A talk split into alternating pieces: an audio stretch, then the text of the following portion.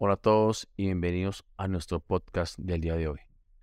Mi nombre es Joan Escobar Quintero y soy el CEO de la Capital. En el día de hoy vamos a hablar de la inversión y el desarrollo sostenible.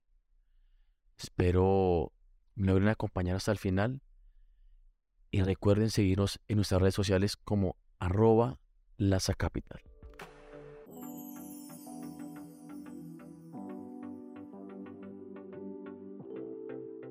Si bien la inversión, el comercio internacional y las normas medioambientales y otras son básicos a la idea del desarrollo sostenible. La inversión y el comercio internacional tienen una fuerte relación que se comprueba crecientemente a partir de los 90. Solamente cuatro países miembros de la OMC no tienen acuerdos de preferencias bilaterales o regionales con ellos. Las economías abiertas eh, invierten más y también intercambian más ideas. Además, mejoran tecnológicamente y también en términos de instituciones. El Mercosur y otros acuerdos mm, regionales alcanzan a la mitad del comercio mundial en un mundo de preferencias complejas que se pueden sintetizar como el Spaghetti Bowl. Si bien Brasil y Argentina reúnen la mayoría de las inversiones, especialmente las directas del exterior, Uruguay es un ejemplo de inversión vinculadas con la generación de exportaciones, frigoríficos, cítricos, maderas, malta de cebada, entre otros.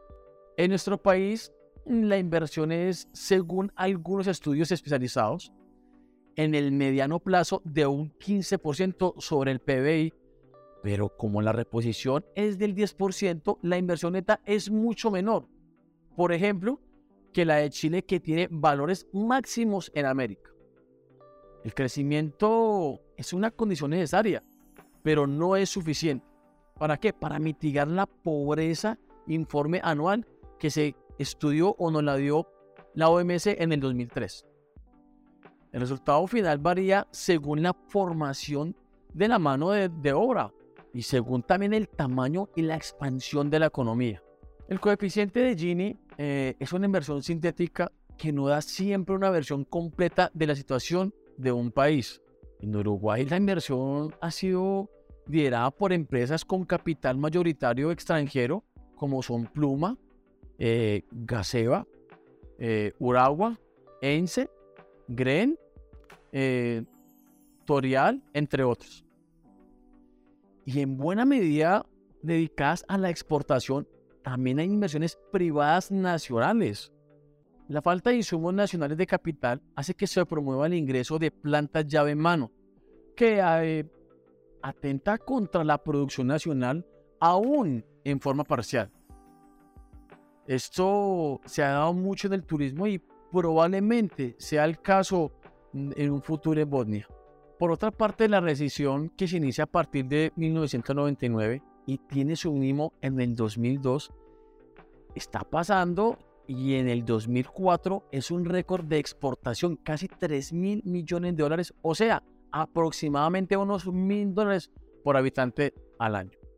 En general, eh, los coeficientes de apertura de Uruguay son bastante buenos, acordes a un país pequeño y de unos eh, 3.400.000 habitantes. La inversión ha sido más bien escasa por falta de recursos y escasez de algunas oportunidades, salvo en sectores o productos aislados como son carnes, cueros, eh, arroz, eh, lácteos, entre otros. Por otra parte, el sistema bancario está saliendo de una crisis con fuertes restricciones y prestando con mucha precaución y seguridad. El Estado realmente invierte poco, cada vez menos, pues necesita cumplir con el superávit fiscal primario que le permita cumplir con sus obligaciones internacionales. El acuerdo regional que pretende integrar a los cuatro países iniciales más otros de América del Sur realmente ha posibilitado un aumento del comercio regional, pero a la vez ha conducido al sacrificio de empresas y de sectores. Esto ha sido una opción de Second Bets, con resultados positivos en la creación del comercio, pero con un impulso que se ha tomado lento y aún insuficiente. En el 2004 Brasil ha dejado de ser nuestro primer cliente en el exterior y el NAFTA ha superado al Mercosur. Todo esto basado en la exportación de carne en primer lugar y de NAFTA para sus antecedentes en la refinanciación de ANCAP. En este entorno Uruguay realmente trata de actualizar su esquema de acción sobre la base de cumplir con los preceptos básicos del desarrollo sostenible. O sea, crecimiento económico, desarrollo social y protección de los recursos naturales. Una de las limitantes de esta acción es la multiplicidad de organismos públicos y privados que actúan en esas áreas. Además de esto, Uruguay es la economía más pequeña, pero la, más abierta en la región, después de Chile obviamente, y trabaja con una clara prioridad hacia el comercio exterior. A pesar de las restricciones financieras, estamos trabajando sobre los niveles máximos históricos y con el objetivo de mejorar los resultados del pasado. Les voy a hablar ahora de algunos aspectos elementales para la comprensión del fenómeno de la inversión. Comercio internacional y desarrollo sostenible. El comercio bajo acuerdos parciales fue una respuesta práctica a las necesidades comerciales que los acuerdos políticos multilaterales nos negaban. En los últimos 15 años, las trabas políticas derivaron hacia acuerdos más rápidos, más prácticos y más sostenibles. Había, además de esto, cerca de 300 acuerdos denunciados cuando la crisis del 2002 y cerca del 2000, un trámite activó todo esto. Esto realmente es mucho más importante que en cualquier otro momento histórico. Tampoco puede olvidarse aquí la caída del segundo mundo o países socializados realmente organizados. América Latina es la región que más ha crecido relativamente, pero su proceso de apertura es aún insuficiente, pero déjeme decirle, en una buena ruta. El regionalismo provoca una suerte de opción, de segunda opción, tratando de mejorar el ingreso selectivo a un mundo cada vez, cada vez más competitivo. La concentración que se logra a través de acuerdos regionales incluye la inclusión de cláusulas y condiciones de muchos países que no aceptan la multilateral. Los acuerdos preferenciales tienen las mismas consecuencias, analizadas a partir de Hotbainer hace unos 50 años, pero el análisis puede hacerse con herramientas más complejas y resultados no siempre claros. El Mercosur ha creado obviamente comercios, pero la creación ha superado la desviación fuertemente en los primeros años. Las consecuencias de los acuerdos pueden ser de diversas naturalezas, pero en todo caso han simplificado un sesgo hacia la creación de comercio entre socios sin los prejuicios de consecuencias secundarias, que realmente no apoyan la perfección productiva y que esconden o se esconden muchísimas veces.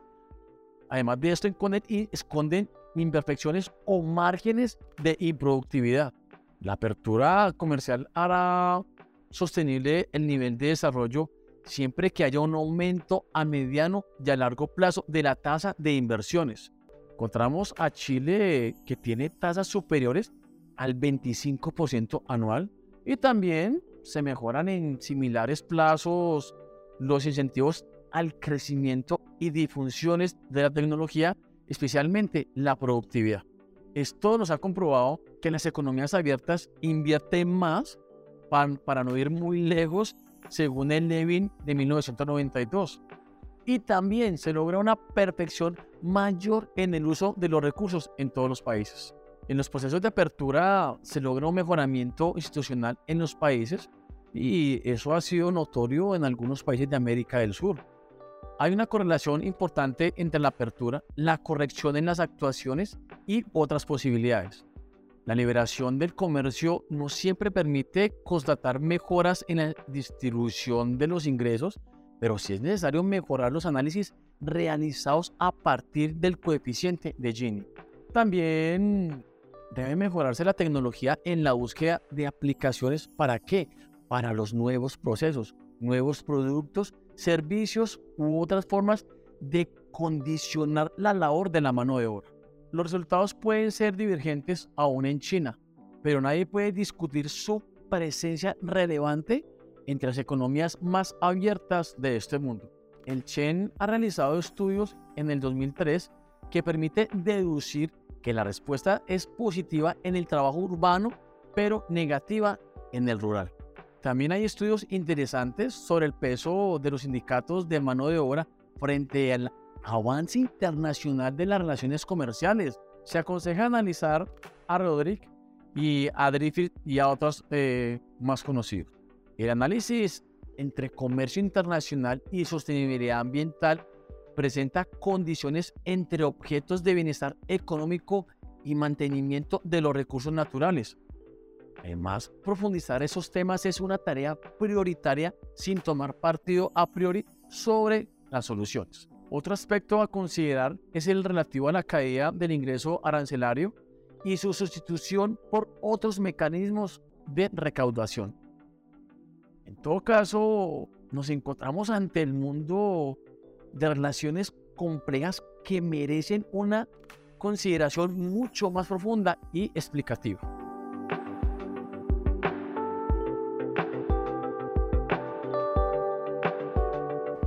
Bueno, con este tema le damos final al podcast de hoy. Espero haya sido de su total interés y les ayude a tomar una buena decisión a la hora invertir. Soy Giovanni Escobar Quintero, CEO de Laza Capital. Los espero en un próximo podcast.